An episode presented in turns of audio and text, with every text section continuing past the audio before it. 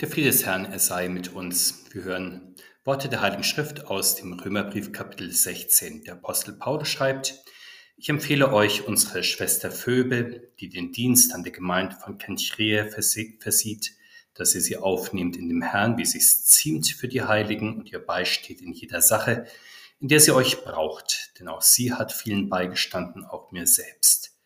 Grüßt die Priska und den Aquila, meine Mitarbeiter in Christus Jesus, die für mein Leben ihren Hals hingehalten haben, denen nicht allein ich danke, sondern alle Gemeinden der Heiden und die Gemeinde in ihrem Haus.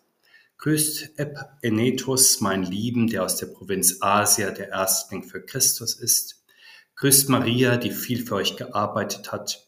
Grüßt den Andronikus und die Junia, meine Stammverwandten und Mitgefangenen, die berühmt sind und den Aposteln und vor mir in Christus gewesen sind.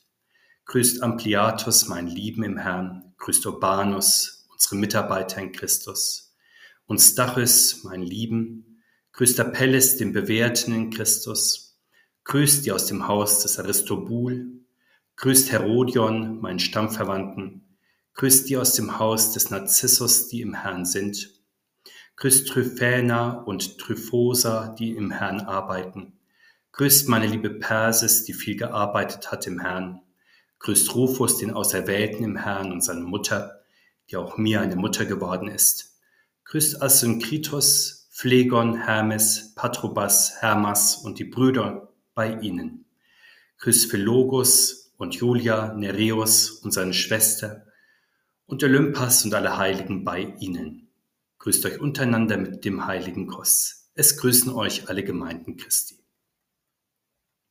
Ich ermahne euch aber, liebe Brüder, dass ihr auf die achtet, die Zwietracht und Ärgernis anrichten entgegen der Lehre, die ihr gelernt habt, und euch von ihnen abwendet. Denn solche dienen nicht unserem Herrn Christus, sondern ihrem Bauch, und durch süße Worte und prächtige Reden verführen sie die Herzen der Arglosen. Denn euer Gehorsam ist bei allen bekannt geworden. Deshalb freue ich mich über euch. Ich will aber, dass ihr weise seid zum Guten, aber geschieden vom Bösen. Der Gott des Friedens aber wird den Satan unter eure Füße treten in Kürze. Die Gnade unseres Herrn Jesus sei mit euch. Es grüßen euch Timotheus, mein Mitarbeiter, und Lucius, Jason und Sosipater, meine Stammverwandten. Ich, Tertius, der ich diesen Brief geschrieben habe, grüße euch in dem Herrn. Es grüßt euch Gaius, mein und der ganzen Gemeinde Gastgeber. Es grüßt euch Erastus, der Stadtkämmerer, und Quartus, der Bruder.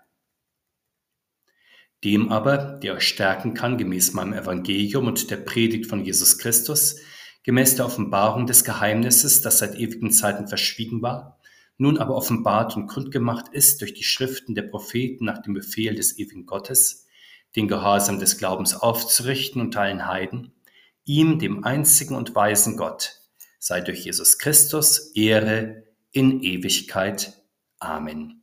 Herr, segne diese Worte an uns. Amen. Das letzte Kapitel des Römerbriefes ist geprägt von einer Vielzahl an Grüßen. Dabei geht es nicht nur um die üblichen Grüße, die wir von Telefonaten, E-Mails oder Briefen kennen, dass man sich einander in Erinnerung ruft und einander der wechselseitigen Wertschätzung versichert, so dass man weiß, dass man einander nicht vergisst. Der Apostel grüßt vielmehr so, wie der Beter im Psalm 118, wo es heißt, wir segnen euch vom Haus des Herrn oder in einer anderen Übertragung, wir segnen euch, die ihr vom Haus des Herrn seid. Der Apostel legt also zum Schluss des Briefes grüßend den Segen auf die, die zur Gemeinde Gottes gehören, so wie wir es auch am Schluss des Gottesdienstes im allgemeinen Segen tun. Das geschieht aber nicht nur in allgemeiner Form als pauschale Segenspendung für die ganze christliche Gemeinde in Rom, noch dazu aus ziemlich weiter Ferne. Vielmehr hebt der Apostel durch seine persönlichen Grüße einzelne Personen besonders hervor. Manchmal wird diese Grußliste als Who is Who verstanden, als Schaulaufen und Facebook der christlichen Gemeinde in Rom, so dass man aus dieser Liste herausbekommen möchte, wer die wichtigen Funktionsträger der Gemeinde dort waren man mag dann noch versuchen, mehr über die einzelnen Persönlichkeiten herauszubekommen und bei wenigen Einzelnen gelingt das ja auch, etwa bei Priska und Aquila, den Mitarbeitern des Apostels, auch in Korinth. Oder man versteht diese Grußliste als großes Hallo und Darschauwehr zum Schluss des Briefes, in dem Bekanntschaften gepflegt werden, wie man in unseren Gemeinden nach dem Gottesdienst Bekannte trifft, sich unterhält, vielleicht auch Grüße und Nachrichten von Abwesenden austauscht. Doch der Apostel möchte mit seinen persönlichen Segensgrüße noch einmal mehr. Er möchte, dass die Christen der Gemeinde in Rom einander annehmen, wie Christus sie angenommen hat. Das Versöhnungswerk von Jesus Christus soll ja Kreise ziehen in die christliche Gemeinde hinein, auch in die Gemeinde von Rom. Das aber geht natürlich nur dann, wenn die Christen einander in der Gemeinde auch wahrnehmen, einander sehen und dann einander anerkennen. Und zwar nicht nur einander dann namentlich kennen, obwohl das natürlich ein guter und nötiger Anfang ist, weshalb der Apostel ja auch namentlich grüßt. Dann geht es mit Hilfe des Heiligen Geistes weiter mit der Wertschätzung füreinander. Wir merken an den Grüßen des Apostels, wie überaus wertschätzend er Einzelne hervorhebt. Er begegnet einzelnen Christen mit dem höchsten Respekt. Die Gemeinde soll es auch tun. Auffällig ist, wie er Menschen einfach nur damit wertschätzt, dass er ein Mann oder eine Frau sein Lieben, seine Liebe nennt. Wir kennen von daher einen gewissen christlichen Ton in manchen Gemeinden, wenn die Gemeinde oder Einzelne angesprochen werden, eben mit dieser Redewendung ihr Lieben. Allerdings der Apostel will nach seinem langen Brief am Ende nicht nur Wertschätzung in seiner Gemeinde signalisieren oder eine gute Stimmung verbreiten, er erkennt vielmehr sehr genau die vielerlei Gaben des Geistes. Er empfiehlt ausdrücklich die Schwester Phoebe, sie war Diakonin in Kenchrehe in der Nähe von Korinth. Wir wissen nicht warum und für wie lange sie in Rom war. In seinem Gruß legt der Apostel diese Diakone nun der Gemeinde zunächst in einer allgemeinen Weise an das Herz, so wie die weiteren Personen der Großliste, die der Apostel aus den Gemeinden im östlichen Mittelmeerraum kannte und die aus unterschiedlichen Gründen dann nach Rom zogen und dort eine christliche Gemeinde als ihre neue geistliche Heimat suchten. Der Apostel empfahl diese Menschen dann persönlich der Gemeinde als treue Christen zur Aufnahme. Und ähnlich ist es ja auch heute, wenn Christen auf Reisen unterwegs sind oder für eine bestimmte Zeit oder für länger ihren Wohnsitz verändern, dass sie dann wissen sollen, wo sie eine bibeltreue, eine Christusgläubige, eine lebendige Gemeinde finden. Und es ist gut, wenn sie dieser Gemeinde dann auch persönlich empfohlen und in sie eingeführt werden. Der Apostel empfiehlt die Diakonin Phoebe nicht nur für die Aufnahme in die Gottesdienstgemeinschaft, sondern er empfiehlt sie auch der Gastfreundschaft der Gemeinde. Offenbar hatte sie das nötig, weil sie nicht selber die nötigen Mittel hatte, um sich in Rom zu versorgen und über Wasser zu halten. Der Apostel erinnert beiläufig daran, dass die Gemeinde ja die Gemeinschaft der Heiligen ist, also die Gemeinschaft, in der einer dem anderen dient mit den Geistesgaben, die er vom Herrn Jesus empfangen hat.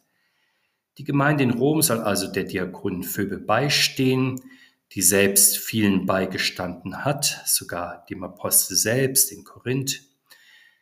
Und zum Zweiten hebt der Apostel in seiner Grußliste dann den Leidens- und Zeugendienst hervor. Er nennt seine Mitarbeiter Priska und Aquila, mit ihnen hatte er in Korinth und in Ephesus zusammengearbeitet. Sie, sie hatten dort sogar ihr Leben für ihn eingesetzt, weshalb der Apostel ihnen, wie er sagt, persönlich zum Dank verpflichtet ist.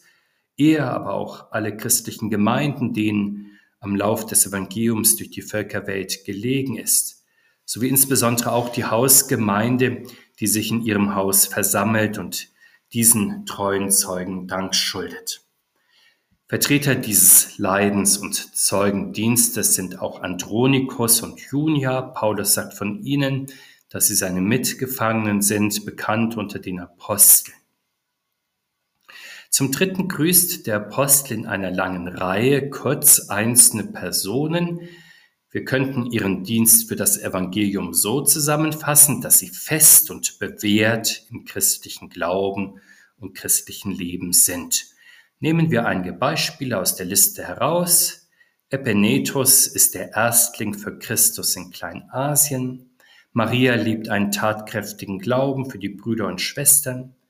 Ebenso sind Arbeiter im Herrn Tryphäna und Tryphosa sowie die liebe Persis. Urbanus war und ist Mitarbeiter des Apostels in Christus. Apelles ist bewährt in Christus. Im Haus des Narzissus gibt es offenbar auch eine Hausgemeinde, die im Herrn ist und lebt. Rufus ist Auserwählter im Herrn und seine Mutter ist auch dem Apostel Paulus seine Mutter geworden. Manch ein Ausleger erklärt, dass Rufus der Sohn des Simon von Kyrene sein könnte, der ja bekanntlich Jesus ein Stück das Kreuz trug auf dem Weg nach Golgatha. Das würde natürlich die besondere Gemeinschaft des Apostels mit Rufus und seiner Mutter erklären. Insgesamt zeigt uns der Apostel sehr schön, wie in der christlichen Gemeinde in Rom die Gemeinschaft der Heiligen versammelt ist. Diese Gemeinschaft besteht nicht nur auf dem Papier oder in einer verborgenen Weise, sondern durch die Gaben des Heiligen Geistes wird die Gemeinschaft der Heiligen auch immer wieder sichtbar und erfahrbar, eben in der Diakonie, in diakonischen Diensten, im Martyrium, im Leiden für Christus, in Glaubensfestigkeit und im Glaubenstun des Einzelnen in seinem Alltag, auch für die anderen Geschwister in Christus. Und natürlich tritt auch im christlichen Gottesdienst dann die Gemeinschaft der Heiligen in Erscheinung, wenn die christliche Gemeinde im Hören auf das Wort des Herrn, in der Feier des heiligen Mahles, im Singen und Beten vereint ist. Besonders sinnfällig wurde die Gemeinschaft der Heiligen im altkirchlichen Gottesdienst, wenn vor der Austeilung des heiligen Mahles die Heiligen dann einander gemäß der Aufforderung des Apostels grüßten mit dem heiligen Kuss, also die Männer den Männern den Bruderkuss gaben und die Frauen den Frauen. In der Liturgie der Westkirchen, auch in unserem Gottesdienstablauf, ist an die Stelle des geschwisterlichen Kusses ja bekanntlich der Friedensgruß getreten, kurz vor der Austeilung des heiligen Mahles. So wird an dieser Stelle im Gottesdienst sehr schön deutlich, dass die Christen ein Leib sind in Christus, in ihm versöhnt und vereint, sowohl die anwesenden Christen an einem Gottesdienstort als auch alle Christen an den unterschiedlichsten Orten, an denen sie zum Gottesdienst im Namen des Herrn versammelt sind. Sie grüßen einander in der Feier des gegenwärtigen Christus mit dem heiligen Kuss beziehungsweise mit dem Zuspruch des Friedens Christi. Scheinbar abrupt kommt es nun in unserem Kapitel zu einem Themenwechsel. Der Apostel warnt nun vor falschen Lehrern in der Gemeinde, die Zwietracht und Ärgernis anrichten entgegen der Lehre. Allerdings, so sehr wird das Thema eigentlich nicht gewechselt. Eher wird das Vorhergehende variiert ging es im ersten Abschnitt unseres Kapitels um die Christen, die feststehen im Wort und in der Lehre, so nun um die, die davon abweichen. Auch sie gibt es offenkundig in der christlichen Gemeinde in Rom und leider, wie wir aus Erfahrung wissen, in jeder christlichen Gemeinde. Denn das Wort Gottes führt ja unter der Führung des Heiligen Geistes zur Scheidung der Geister, wobei dann manche Menschen zur Umkehr und zum Glauben geleitet werden, andere dagegen mindestens zunächst in den Widerspruch und die Ablehnung hinein. Das also ist das reguläre Wirken des Heiligen Geistes, davor warnt der Apostel nicht, auch nicht vor den Glaubensschwachen oder den Zweifelnden, auch sie gehören ganz naturgemäß sozusagen zur christlichen Gemeinde hinzu, sondern er warnt vor den falschen Lehrern, die aus niederen Motiven und planmäßig die Seelen verführen. Sie prüfen sozusagen die Standfestigkeit der Glaubenden, sie nutzen ihren Glaubenseifer aus. Der Herr Jesus nennt sie die reißenden Wölfe, die falschen Propheten, die falschen Christusse. Vor ihnen also muss der Apostel warnen, so wie jeder Prediger, denn ebenso wie der Herr seiner Gemeinde seine Gegenwart in ihrer Mitte zusagt bis an das Ende der Welt, ebenso kündigt er seiner Gemeinde warnend an, dass falsche Propheten und Lehrer in der Mitte der Gemeinde auftreten. Damit also muss eine christliche Gemeinde beständig rechnen, auch und gerade wenn Christen gefestigt im Glauben sind und in der Lehre und wenn die Geistesgaben stark sind, denn dann schleichen sich gerne Räuber ein in die Gemeinde, in Rom etwa, wo der Gehorsam der Gemeinde gegenüber dem Wort Gottes bekannt geworden ist, bei Freund und Feind sozusagen. Nicht ordnungsgemäß durch die Türe und unter Verwendung des Wortes und der Lehre des Herrn schleichen sich dann die Räuber in die christliche Gemeinde ein, sondern als Einbrecher in ungeordneter Weise, so wie es schon Jesus Christus beschreibt, etwa mit alternativer Lehre, mit neuen Methoden oder großen Versprechungen. Der Apostel deckt das Motiv dieser neuen Wege auf. Das Motiv ist nicht der Dienst für den Herrn Christus, sondern der Bauch Dienst, statt gemäß dem Wort des Herrn ohne Ansehen der Person zu lehren, fangen die falschen Lehrer durch süße Wort und prächtige Reden die Arglosen. Sie richten damit auch Ärgernis bei denen an, die am Wort und der Lehre festhalten. Und damit ist ein Keil dann in die Gemeinde hineingetrieben und zunächst eine geistliche Spaltung da, die auch sehr schnell zur äußeren Spaltung werden kann. Der Apostel freut sich nun in diesen gefährlichen Versuchungen über die Glaubensfestigkeit, die er bei den Christen in Rom bemerkt.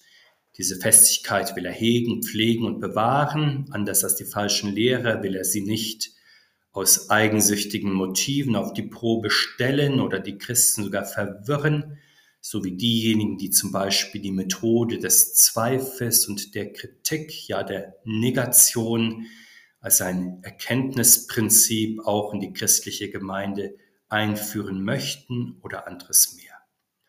Der Apostel will vielmehr den Christen helfen, dass sie weise sind zum Guten, dass sie geschieden sind vom Bösen, so wie es auch der Herr Jesus tut, wenn er die Seinen ganz einfach beten lehrt und führe uns nicht in Versuchung, sondern erlöse uns von dem Bösen. Und damit verweist auch der Apostel die Christen auf das Spannungsfeld, ja das Kampffeld, in dem die Christen als Kinder Gottes und Jünger des Herrn stehen. Sie stehen nicht allein unter Beobachtung, sondern sozusagen auch unter ständigem Beschuss des Widersachers und seiner Boten. Und deshalb brauchen sie die Hilfe des Heiligen Geistes und die Hilfe der Boten des Evangeliums, damit sie immer wieder weggerufen werden vom Bösen und geschieden sind vom Bösen.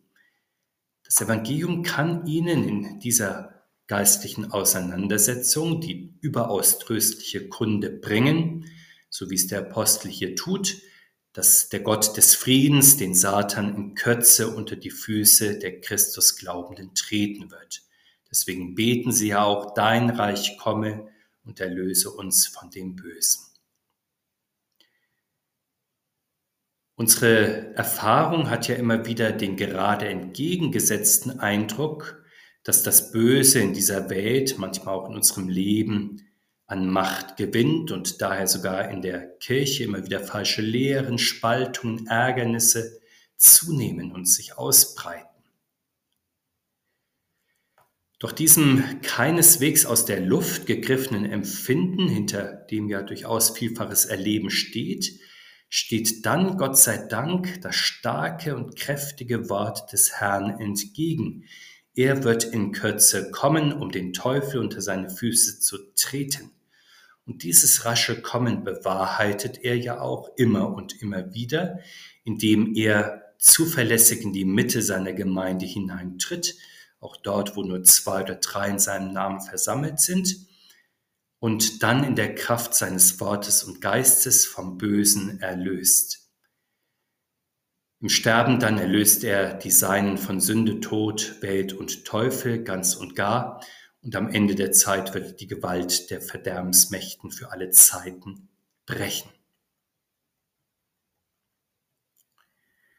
Es fügen sich in unserem Kapitel noch einmal Grüße an. Der Apostel gibt darin Einblick, wer sozusagen das Team ist hinter der Verfassung des Römerbriefes. Dabei geht es nicht in erster Linie darum, die geistlichen Autoritäten zu nennen, etwa die namhaften Professoren, theologischen Lehrer, die verantwortlich sind für dieses große theologische Werk, so wie das ja bisweilen heute geschieht in theologischen Sammelwerken oder theologischen Zeitschriften. Der Apostel führt auch nicht die Menge der Gemeinden und Kirchen aus dem Osten an, die seine Theologie unterstützen, um durch das Heer der Anhänger das Gewicht seines Schreibens zu unterstreichen.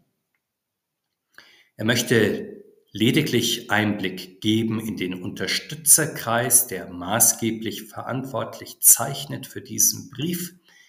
Das erfordert ja allein die Redlichkeit gegenüber den Adressaten, offenzulegen, wer eigentlich die Absender sind, wie also die Zeugen heißen, die in diesem Schreiben Jesus Christus bekennen, so dass jeder auch im Blick auf die Autoren die Quellen auf ihre Lauterkeit hin überprüfen kann. Da ist als Mitarbeiter zunächst Timotheus, der wichtigste theologische Mitarbeiter des Apostels, der auch in den anderen Paulusbriefen meist mit dem Apostel als Absender genannt wird.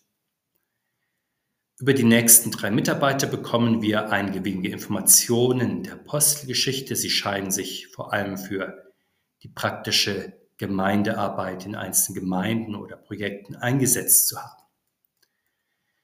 Tertius stellt sich uns vor als der Sekretär, der den Brief diktiert bekam und zu Papier brachte. Auch er hat eine wichtige Aufgabe im großen göttlichen Projekt der Heidenmission, so wie heute die Mitarbeiter in den Pfarramtsbüros, etwa wenn sie den Gemeindebrief layouten und für Druck und Versand vorbereiten und anderes mehr. Weiter hören wir vom Mitarbeiter Gaius. Er war einer der wenigen, die von Paulus persönlich getauft wurden. Offenbar war er auch begütert, denn er stellte in Korinth für die Gemeinde das Haus zur Verfügung, in dem sich die christliche Gemeinde zum Gottesdienst versammeln konnte. Er war dann auch der Gastgeber, als sich der Verfasserkreis zur Niederschrift des Römerbriefes zusammentat. Weiter hören wir vom Stadtkämmerer Erastus.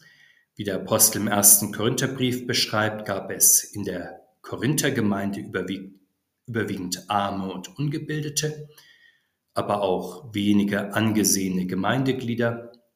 Und sicher war es für das große Werk der Völkermission sehr hilfreich, wenn es doch wenigstens einzelne Fachleute gab, etwa für Finanzen und Organisation.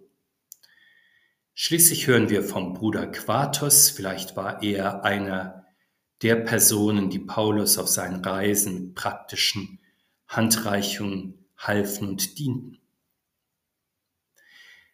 Alle diese Personen nun haben Anteil am Werk der Ausbreitung des Evangeliums. Wie gern und herzlich sie das tun, zeigen sie, indem sie persönlich die Christen in Rom grüßen, dass sie es auch als einen Dienst in der Gemeinschaft der Heiligen verstehen, als einen Dienst, den der Herr ermöglicht.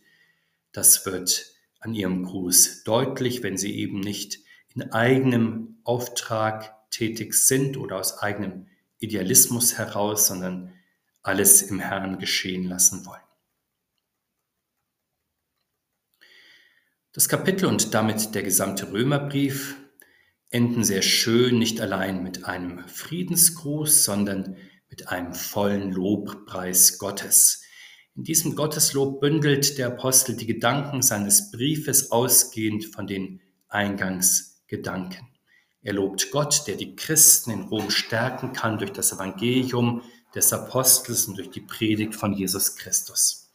Meistens spricht der Apostel ja allgemein vom Evangelium von Jesus Christus. Manchmal, wie hier an dieser Stelle, spricht er auch von seinem Evangelium.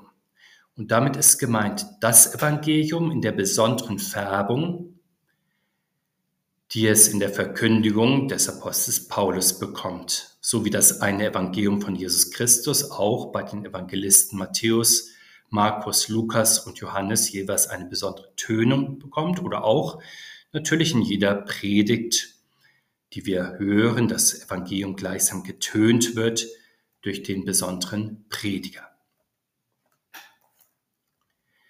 Weiter lobt der Apostel Gott für die Offenbarung des Geheimnisses, das seit ewigen Zeiten verschwiegen war. Das Evangelium, ganz gleich welches treuen Predigers, verkündigt ja Jesus Christus, der Apostel aber macht deutlich, dass in dieser Verkündigung ein verschwiegenes Geheimnis offenbar wird. Gleich zu Beginn spricht er ja davon, dass Gottes Zorn vom Himmel offenbart wird über die Ungerechtigkeit und dann verkündigt er die tröstliche Offenbarung der geschenkten Gerechtigkeit in Jesus Christus. Aber ist die Offenbarung eines verschwiegenen Geheimnisses nicht ein Widerspruch in sich? Ein Geheimnis ist doch dazu da, dass es mit Verschwiegenheit behandelt und geschützt wird, während doch das Geheimnis verletzt wird, wenn es aufgedeckt und offengelegt wird. Doch wir wissen, dass auch private Geheimnisse immer wieder weitererzählt werden, anvertraut werden, damit sie eben bewahrt werden, im Mitwissen, im Mitdenken, vielleicht im Mitbeten auch. Und genauso ist es auch mit den Geheimnissen Gottes. Sie sind dazu da, dass sie weitergegeben werden und dann von Geheimnisträgern in der christlichen Gemeinde gehütet und bewahrt werden. Geheimnisse Gottes sind ja so groß und so wunderbar, dass sie von Menschen nicht erschöpft und auch nicht bloßgestellt, sondern höchstens missachtet oder verworfen werden können. Wer aber hat das große Geheimnis Gottes, dass Jesus Christus der Retter für alle Menschen ist, seit ewigen Zeiten eigentlich verschwiegen? Von Adam bis zu den Propheten gab es lange Zeitalter des Schweigens, in dem Gott sein Geheimnis dem Menschen noch nicht anvertraut hat. Dann aber hat er es in großer Klarheit in den Schriften der Propheten angekündigt und auch den Befehl ausgegeben, es zu verkündigen. Allerdings dann traf das Wort Gottes vielfach auf zu große Verschwiegenheit der Menschen, vor allem der religiösen Menschen, die zwar Zugang zu den Schriften der Propheten hatten und damit zum Geheimnis Gottes und damit auch den Befehl, dieses Geheimnis zu den Menschen zu tragen, aber sie haben dieses Geheimnis dann vielfach nicht wirklich unter die Völker gebracht, sondern mehr für sich behalten, also eben verschwiegen. So sehen wir es zum Teil schon im Alten Testament, wenn die Verheißung Gottes nicht verstanden wird als ein Schatz, der allen Menschen gilt, sondern eben nur etwa dem Volk Israel oder nur bestimmten Stämmen oder nur bestimmten Personen. Als Jesus Christus dann das fleischgewordene Gottesgeheimnis in der Mitte seines Volkes auftritt, wird ihm von vielen nur geglaubt, soweit es die Menschen persönlich betrifft, etwa in Heilungen. Teils wird ihm gar nicht geglaubt, weil er das Heil nicht auf das jüdische Volk begrenzt, sondern zu allen Menschen bringen möchte. In ähnlicher Weise kommt es auch in der christlichen Gemeinde leider immer wieder zum Tunnelblick, wenn der Glaube an Jesus Christus allein auf seinen persönlichen Nutzen befragt wird oder allein auf seinen Nutzen für die eigene Gemeinde oder allein auf seinen Wert für das eigene Land und Volk. Diesen Fällen wird die weite Dimension des Gottesgeheimnisses verschwiegen, dass Jesus Christus der Retter für alle Menschen und für alle Völker ist. Aus dieser Engführung nun befreit der Apostel das Evangelium von Jesus Christus, deswegen ist er der Apostel der Völker und spricht wie schon die Propheten im Auftrag Gottes auch den Völkern das Heil in Jesus Christus zu. Diesen Gott nun, der das Hören des Glaubens und das Heil aller Menschen im Sinn hat, lobt der Apostel als den einzigen und allein weisen Gott. Er ruft dazu auf, ihm durch Jesus Christus das Lob seiner Herrlichkeit und Ehre zu geben, das ihm ewig gebührt. Als Christen und christliche Gemeinde an einem besonderen Ort sind wir aufgerufen, dieses Geheimnis der Retterliebe Gottes zu uns und allen Menschen zu verstehen, Gott dafür zu loben und die Ausbreitung des Evangeliums bei uns und anderswo nach unseren Kräften zu fördern. Dabei helfe uns Jesus Christus heute und alle Tage und in Ewigkeit. Amen.